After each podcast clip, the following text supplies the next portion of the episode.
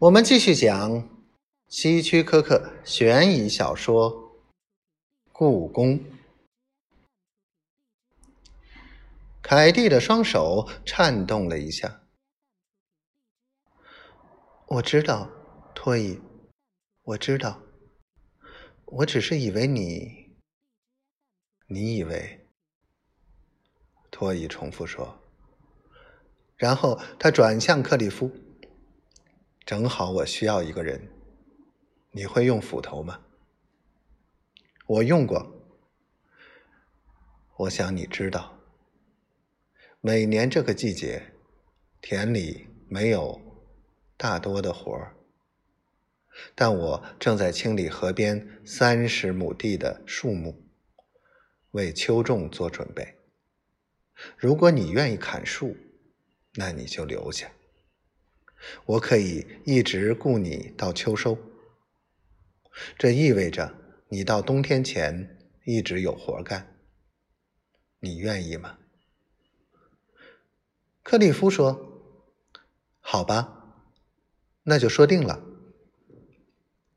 托伊微微点了点头。过道那边有一间空房子，你可以住在那里。你以后和我们一起吃饭。晚饭快好了吧，凯蒂？他妻子背对着他们，正在灶台忙碌。他含混地说：“好了，托伊。”他的身上有一种恐惧。这恐惧没有表现在她的声音或行动中，但是她丈夫一进门，她身上就笼罩上了一种紧张。当克里夫拎起他的背包和吉他盒时，他面对着他。但多伊先生，你会弹唱？会一点儿。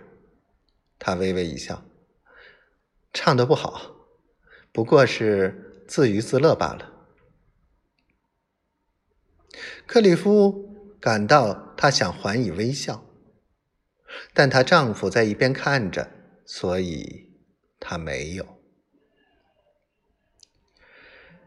克里夫在半夜醒来，北风已经不吹了。古老的房子非常安静。